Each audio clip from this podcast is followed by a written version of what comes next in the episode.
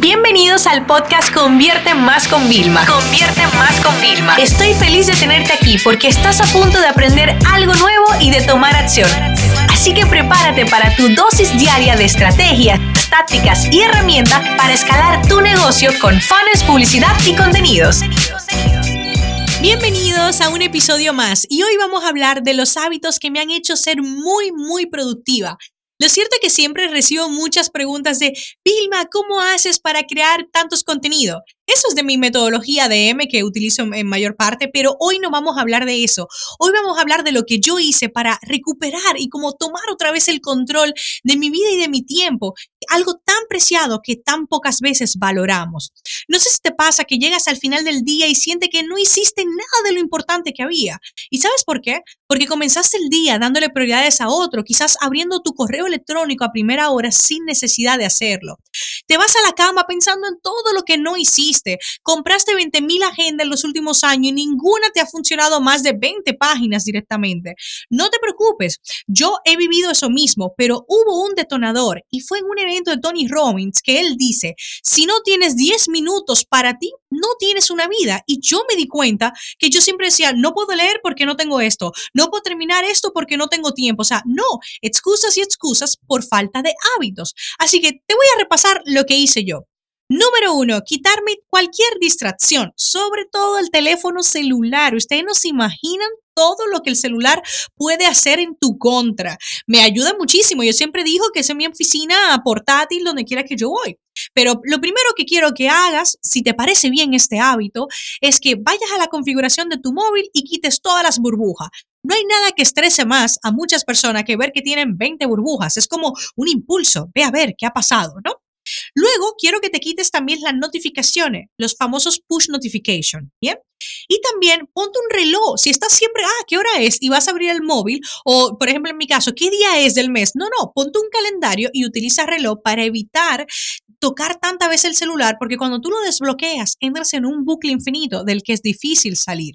Luego también yo fui muy drástica y me instalé una extensión de Google Chrome, el navegador de ordenador que se llama Blocksite, y me bloqueé todas las redes sociales en algunos de los ordenadores. Por ejemplo, ahora yo estoy en el estudio de grabación y en este ordenador yo no tengo acceso a redes porque yo vengo aquí a crear contenido solamente. Otra de las cosas que hice fue la dieta social. Y esto, eh, ya muchas personas me escriben, Vilma, estoy a dieta social como tú. ¿Qué es, es la dieta social?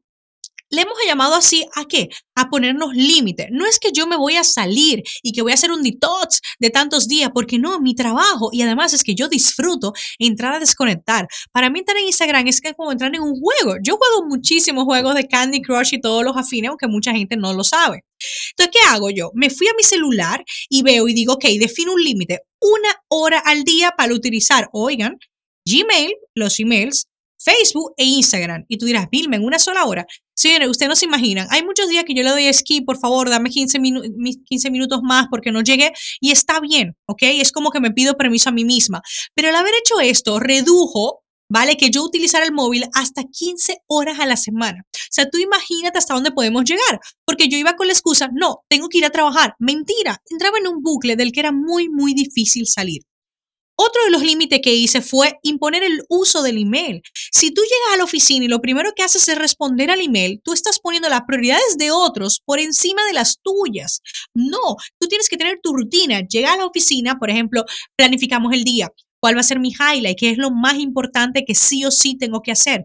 ¿Cuáles son las otras tareas? Empezar a tus horas más productivas, regálatelas a ti misma, inviértela en esa presentación que no has terminado, en ese contenido que no has empezado a creer a crear, etcétera. Y luego, quizás al mediodía, antes de tu hora de almuerzo y antes de irte a la oficina, empieza a vaciar la bandeja de entrada. Ahí es el momento para poner las prioridades de otro como tus segundas prioridades, ¿ok? Luego, una de las cosas que a mí más me gusta y es de mis rituales favoritos que he implementado es el tema de agradecer. Y en ocasiones también puede ser meditar. Te voy a dar una herramienta que se llama Calm, ¿ok? Como calma en inglés. Calm es una herramienta que incluso me ayuda. Hay una, una parte que es respiración. Ven, respira. ¿Por qué? Porque a veces el simple hecho de respirar hace que paremos. nos pone meditaciones cortitas que te ayuda, te guía. Y es como una desconexión ante tanto ruido al que estamos enfrentados en la oficina, mm, conduciendo cuando vas de camino y volviendo a tu casa y en tu propio hogar. O sea, yo siento que muchas veces llego a casa y hay caos, no está algo organizado, la niña está llorando, pasan muchas cosas y hay caos y tienes que tomarte un momento para respirar, pero sobre todo para agradecer. Agradece lo que has tenido, y decreta lo que vas a tener. Haz afirmaciones de yo voy a conseguir, repítela una y otra vez. Puedes apuntarla y leerlas cada día que te va a ayudar.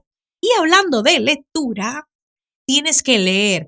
Sácate 10 minutos para leer un libro, llévate ese libro. Ya te he comentado eh, en otro audio de que la importancia que hay de llevar un libro contigo arrastra para los tiempos muertos, invertirlo en crecimiento personal que se convierte en profesional. También están los audiolibros. Sal directamente, vas a un centro comercial, tienes que ir al supermercado a hacer la compra, vas a enfrentarte en un momento que estás solo, ponte tus audífonos y escucha un audiolibro. Y cuando salgas de ahí, no solo te ayuda, que para mí está comprobado, a gastar menos, porque como que vas enfocado sino que de ahí sales ya hasta culta. Yo salí de mi casa, duré una hora y media haciendo compras y salí hasta aprendiendo cosas nuevas. Y así te sientes como más útil contigo, más productivo y eso te da mucha más energía.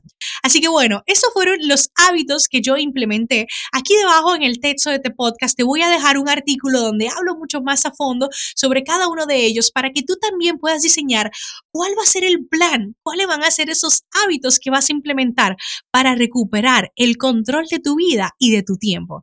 Así que ya sabes, si conoces a gente que está desorganizada, que se queja de que poco productivo, envíale por favor este podcast para que también puedan aprender y puedan descubrir cómo pueden ser mejor en su día a día. Esta sesión se acabó y ahora es tu turno de tomar acción. No te olvides suscribirte para recibir el mejor contenido diario de marketing, publicidad y ventas online.